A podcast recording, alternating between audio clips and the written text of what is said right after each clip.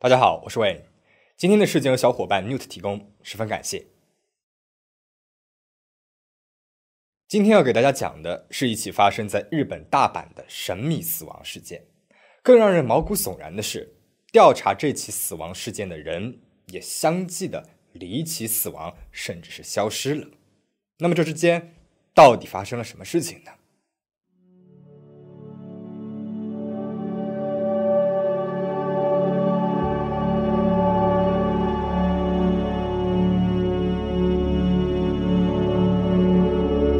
零零九年十一月十七号，大阪西城区一名造船厂员工像往常一样在船厂附近巡逻。那天晚上，天上微微下着小雨，朦胧的月光照在附近的海面上，微波粼粼当中有一丝阴冷的气息。船厂员工在海边走着，突然海面上漂浮着一个白色的影子。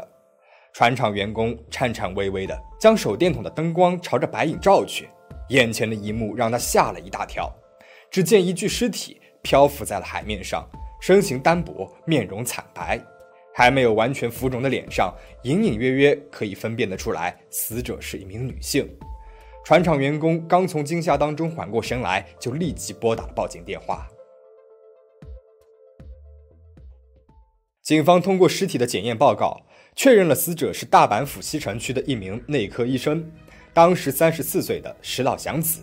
在石岛祥子死亡的前两天，警署曾经收到了家人的报警，声称石岛祥子失踪了。在失踪的同一天，死者的亲友还收到了死者生前写好的遗书。根据这些情报，警方认定死者石岛祥子是由于过度劳动引发了相关的心理疾病而导致的自杀。可是，这样的结果很多人都不能够接受。首当其冲的便是死者的父亲石岛祥吉，那孩子是绝对不可能自杀的。死者的父亲石岛祥吉坚定地说道，然后他带领着家人和朋友们向警方的调查结果提出了抗议。由于死者的父母也是医生，他们曾经观察女儿尸体的脖子上面有被勒过的痕迹，也从医学的角度观察到尸体有些奇怪的地方。但是由于警方的阻挠，尸体始终都被法医部保管着，不让他们再进一步的接近。亲友团就三番四次的希望警方能够重新开始调查这起案件。然而，警方一口咬定死者就是自杀，驳回了亲属们的抗议，还结束了整起事件的调查。警方坚定其自杀的理由是，死者在生前已经写下了遗书，一定是做好了自杀的准备。那么，事实真的是这样的吗？当人们看到遗书的内容时，里面并没有任何对于工作和生活的抱怨，也没有很严重的厌世情绪。遗书上面仅仅只是写了感谢与亲友们的相聚。嘱托那些病患和老人要好好照顾自己，最后还附上了对亲友们美好祝福的话语。这样的内容真的称得上是遗书吗？警方为何一口咬定死者就是自杀呢？这其中到底有何隐情？我们不妨来了解死者石岛祥子生前是一个怎么样的人，或许从中我们能够获得一些线索。石岛祥子生前在西城区鹤见桥的一家诊疗所从事内科医生的工作，他工作勤劳刻苦，和周围人的关系也都非常融洽。在工作之余，他还从事着一些其他的事情，救助无家可归的人。大阪的西城区有很多人由于没有经济来源，租不起房，就那么生活在大马路上。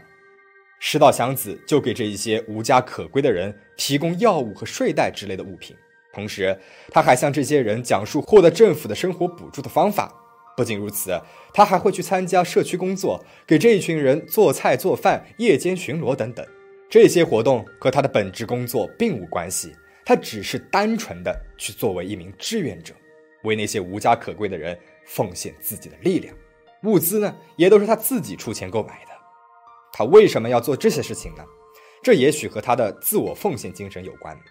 他在这所医院工作之前，曾经在电川基督教医院工作过。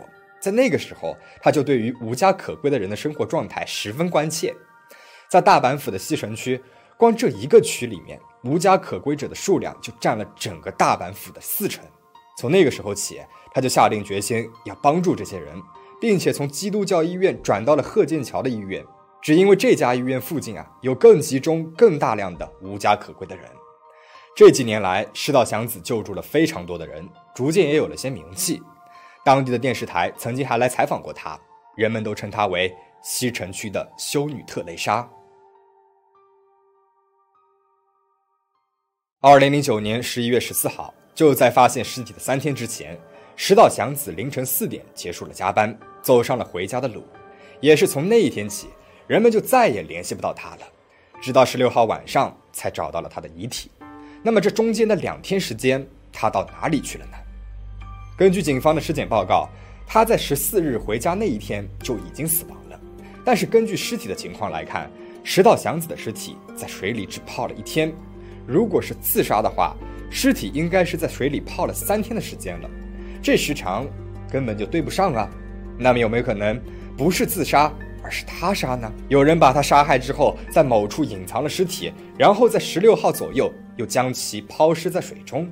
另外，尸体上面还有其他几处可疑的地方。首先，石岛祥子的尸体出现了死后僵直的现象。死后僵直是指尸体在死亡后由于肌肉僵硬、关节无法被搬动的现象。然而，溺水死亡的尸体在水的漂浮作用之下，并不会出现死后僵直现象。这再次的说明，石岛祥子极其有可能是被杀害之后一段时间再被抛入水中的。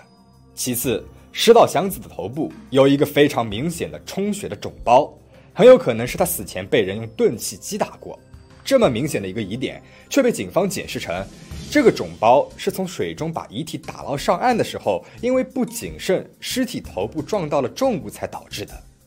作为医生的父亲石岛祥吉质疑警察：尸体是不会有血液流动的，死后自然也不会有肿包，这难道不是生前被人击打之后所留下来的痕迹吗？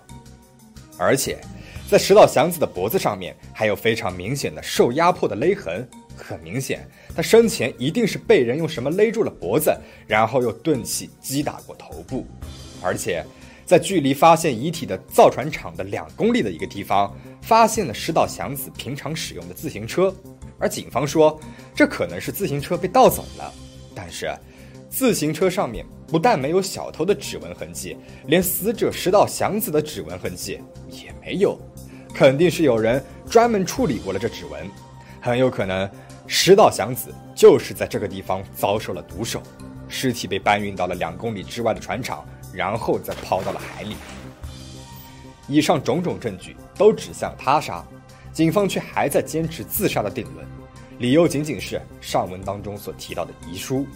警方认为，既然遗书都已经准备好了，他必定是去自杀的。这很明显，警方甚至是政府都在刻意隐瞒这些事实。既然警方执意不配合，那么死者的家属和朋友就亲自出手。他们请来了法医医学者上野正彦，他写好了尸检报告，详细记录了那些指向他杀的种种可疑证据。于是，亲属们直接越过了当地的西城区政府和警察署，将这份报告书上交到了更高级的大阪府公安委员会。通过决议，委员会决定将此案作为他杀案再次进行搜查。事件到这里似乎有了转机，但是。更大的黑幕即将来临，警察对于石岛祥子的房间进行了地毯式的搜查，电视的背面、天花板的暗格、书籍，甚至到门缝都搜查过了，但是没有发现关于此案的任何线索，连死者留下的指纹也都没有了。房间可以用一尘不染来形容，仿佛这个人根本就没有在这个地方住过似的。这难道是有人为了防止警方的调查而事先把所有的线索？都给抹除了吗？这样善良优秀的人，究竟是被谁给盯上了，才能够做出如此精密彻底的行动呢？随着事件的调查，一个当地人都心知肚明，但是从来没有被说破过的事情浮出了水面。日本政府每年都会从财政收入当中拨取一部分作为生活补助和医疗补助，无偿给予那些无家可归的人。不过，拨取的数额要根据当地的医院、当地政府所上报的符合无家可归的低收入人群的数量来决定。如果当地政府或者是医院谎报人数，加上审查的不透明性，政府和医院就可以榨取日本政府的补助金，这就是所谓的贫困交易。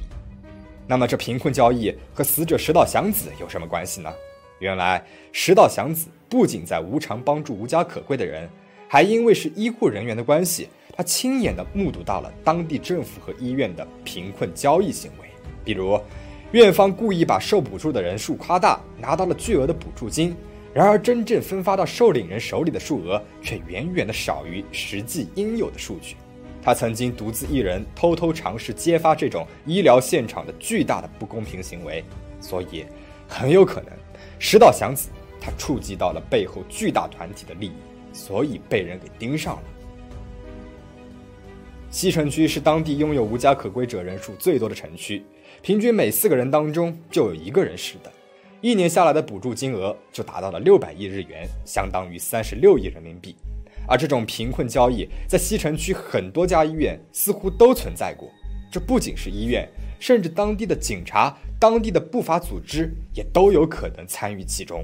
石道祥子又是当地的名人，如果他揭发这件事情的话，一定会触及到这伙人的巨大蛋糕。也许这就能够说得通，为何警察当初那么武断地认为他一定是自杀，而拒绝再调查了。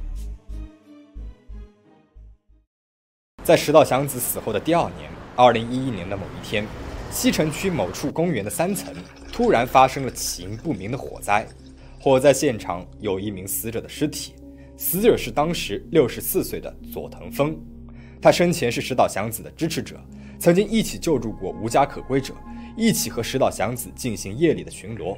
他也曾经收到了石岛祥子生前的遗书。在祥子死后，佐藤和祥子的家人都积极参与这起案件的调查。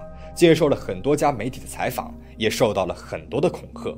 他最后死于这场火灾，很明显是有人有意而为之。然而，警方却把火灾原因认定为烟蒂处理不当后引起的。不久之后，石岛祥子曾经工作过的医院的院长辞职了，他的身影完全从公众视野当中消失。此后，与本案相关的人员也缄口不提此事，仿佛在惧怕着什么事情。就这样。石道祥子的死最终因为证据不足成为了悬案。故事到这里就讲完了。为了他人热心奉献自我的石道祥子，最终可能因为想要揭露一些黑幕而被杀害。然而，事件的真相永远因为关联人的沉默而被深深的埋葬。巨大的金钱利益，甚至连警方也对此案调查多加阻挠。原本帮助穷困人群的项目，最终成为了恶意敛财的工具。现实不堪，我们也只能够保护好自己，默默强大，坚守善良。最后，请大家保持警惕，保持安全。我们下期再见。